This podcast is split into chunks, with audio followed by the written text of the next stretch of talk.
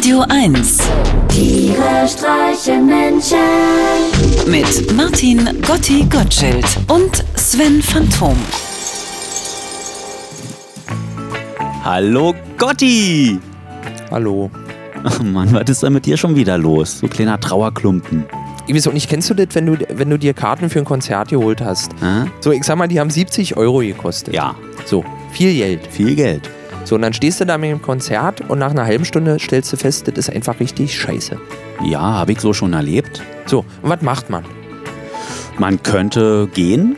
Richtig, tut man aber oft nicht, weil man denkt, ich habe ja diese 70 Euro bezahlt, ich möchte mir das jetzt bitte auch bis zum Ende angucken. Ich muss diese 70 Euro abgucken. Ja, das stimmt. Das liegt aber vielleicht daran, dass der Mensch so viel Hoffnung hat, dass alles noch besser wird mit der Zeit. Genau, und das ist nämlich das Schlimme, dass der Mensch immer Hoffnung hat. Ich war gestern im Supermarkt und da habe ich ein älteres Ehepaar beobachten dürfen. So zwei Leute, die sichtlich voneinander angewidert sind und von diesem Umstand, dass sie hier zusammen in diesem Moment ihre Nahrungsmittel einkaufen müssen. Ja. Du meinst, die haben auch noch Hoffnung? Genau. Die haben Hoffnung, dass sie sich irgendwann nochmal richtig lieben. Dabei sehen sie nicht ein, dass ihre Zeit längst vorbei ist. Naja, aber was willst du machen? Muss das dann gleich die Scheidung sein? Nee, aber man könnte doch mal schlecht anfangen und dann zum Ende hin besser werden. Eine Bekannte von mir hat mal eine Dokumentation über Zwangsehen im Libanon gedreht. In diesem Land sind die Entfaltungsmöglichkeiten aufgrund der weit verbreiteten Armut eher spärlich gesät und es herrscht daher ein nüchterner, aber lebensnotwendiger Pragmatismus vor. Dennoch jagen erstaunlich viele der zwangsverheirateten Paare an, dass sie sich, obwohl sie zu Beginn ihrer Ehe überhaupt nichts miteinander anfangen konnten, im Laufe der Jahre doch irgendwie zusammengerauft hätten und mittlerweile, ja mittlerweile könnten sie sogar verkünden, dass sie sich lieben. Das klingt jetzt vielleicht nicht nach Fackeln im Sturm, aber dafür, dass die Zeit der notgedrungenen Zweisamkeit so bescheiden anfing, ist es doch eine ganz prächtige Entwicklung. Ich meine, hier bei uns ist es ja oft eher umgekehrt. Da treffen zügelloses Feuer und ungezähmtes Wasser aufeinander und es zischt und brodelt, dass man sogar als Außenstehender unentwegt Gefahr läuft, gleich an Ort und Stelle zu verpuffen. Aber schon nach wenigen Wochen bleibt von diesem ungestümen Toben nur noch eine kleine Pfütze muffiger, publauer Brühe übrig. Dieser Umstand wirft doch die Frage auf, ob wir uns nicht vielleicht in Wahrheit in jeden Menschen verlieben können, wenn wir nur durch äußere Umstände gezwungen werden, mit ihm gemeinsam über einen längeren Zeitraum die Widrigkeiten des Lebens zu meistern.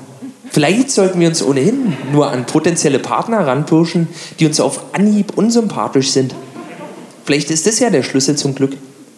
Ich meine, wenn man gleich zu Beginn des Tages in einen Bottich mit Scheiße hüpft, ist das Schlimmste doch schon überstanden. Nun kann nicht mehr allzu viel passieren. Außer dass es langsam trocknet und abblättert. Sag ich mal so. Vielleicht ist es aber auch Quatsch. Ich glaube ja, das Geheimnis einer langjährigen glücklichen Beziehung ist schlicht und ergreifend, dass man sich nicht allzu oft sieht. Vielleicht ist es aber auch Quatsch. Ich weiß es nicht. Ich versuche nur zu helfen. Als kleinen Leitfaden bei der erfolgreichen Partnerwahl habe ich mal zusammen mit ein paar Freunden eine Liste aufgestellt, die aufzeigt, von welchen Frauen die Männer lieber die Finger lassen sollten. Mit welchen Frauen es auf jeden Fall Ärger gibt. Welche Frauen aus einem Mann früher oder später einen Wurm machen. Auf folgende signifikante Merkmale konnten wir uns einigen. Also Männer, nehmt euch in Acht vor. Eins, Frauen mit großen Hüten. Zwei, Frauen mit großen Hunden. Drei, Frauen, die diese karottenförmigen Mustafa-Schlabberhosen mit breiten Bündchen an den Knöcheln tragen. Vier, Frauen, die anstatt einer Handtasche um die Schultern diese flachen Stoffgoa-Gürteltaschen wie ein Revolverhalfter seitlich an der Hüfte tragen. Fünftens, Frauen, die auf Rennrädern unterwegs sind. Sechstens, Frauen, die Fingernägel knabbern. Auch für die Damen haben wir ein paar hilfreiche Hinweise für die Partnerwahl zusammengekratzt. Also Frauen, nehmt euch in Acht vor Männern. Ich glaube zwar ehrlich gesagt nicht, dass das irgendjemandem weiterhilft. Aber schlauer bin ich bei dem Thema Liebe in Berlin nun mal leider auch noch nicht. Ich weiß nur so viel. Hier in dieser Stadt ist es momentan noch so. Koks und Sperma an fast jeder Türklinke, aber die Herzen so klein und verschrumpelt wie Rosinen. Und warum? Weil sich niemand mehr entscheiden will, dass es einfach keinen Grund mehr gibt, sich zu binden. weil es heute einfach nicht mehr lebensnotwendig ist und auch viel zu anstrengend, sich auf jemand anderen einzulassen und dafür seine kostbare Freiheit einzubüßen. Wer heutzutage noch an die ewige Liebe glaubt, der glaubt sicherlich auch noch an die Sommerpause der Piemontkirche und an den Siegeszug der Laserdisc. Diese eine Liebe im Leben als großes, ganzes, glücklich machendes Paket gibt es für uns einfach nicht mehr. Denn auch in der Liebe ist es wie überall. Die Nachfrage bestimmt hier das Angebot. Kleine Häppchen, schnelle Schnitte, grelle Farben, schlichte Handlung. Das ist es, was wir anscheinend gerade wollen. Also sollten wir uns auch endlich damit zufrieden geben. Wie sagen Tokotronic doch so schön, das haben sich die Jugendlichen selbst aufgebaut. Die Liebe in Berlin ist eben kein großer Klumpen. Sie ist wie Feinstaub. Fast unsichtbar, aber doch irgendwie da. In allen Ecken und Ritzen.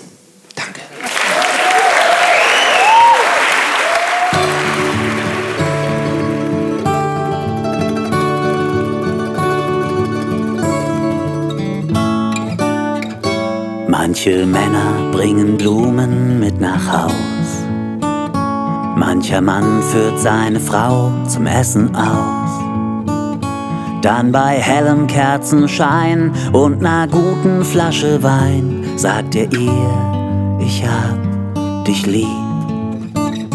Mancher Mann ruft extra an und sagt Bescheid. Mancher schreibt's per SMS lang und breit. Und ich hab einen gekannt, der sprühte es an jede Wand und sagte so, ich hab dich lieb. Das mit dem Sprühen ist illegal und schlecht für die Lunge. Und auch am Telefon kommt's mir nie über die Zunge.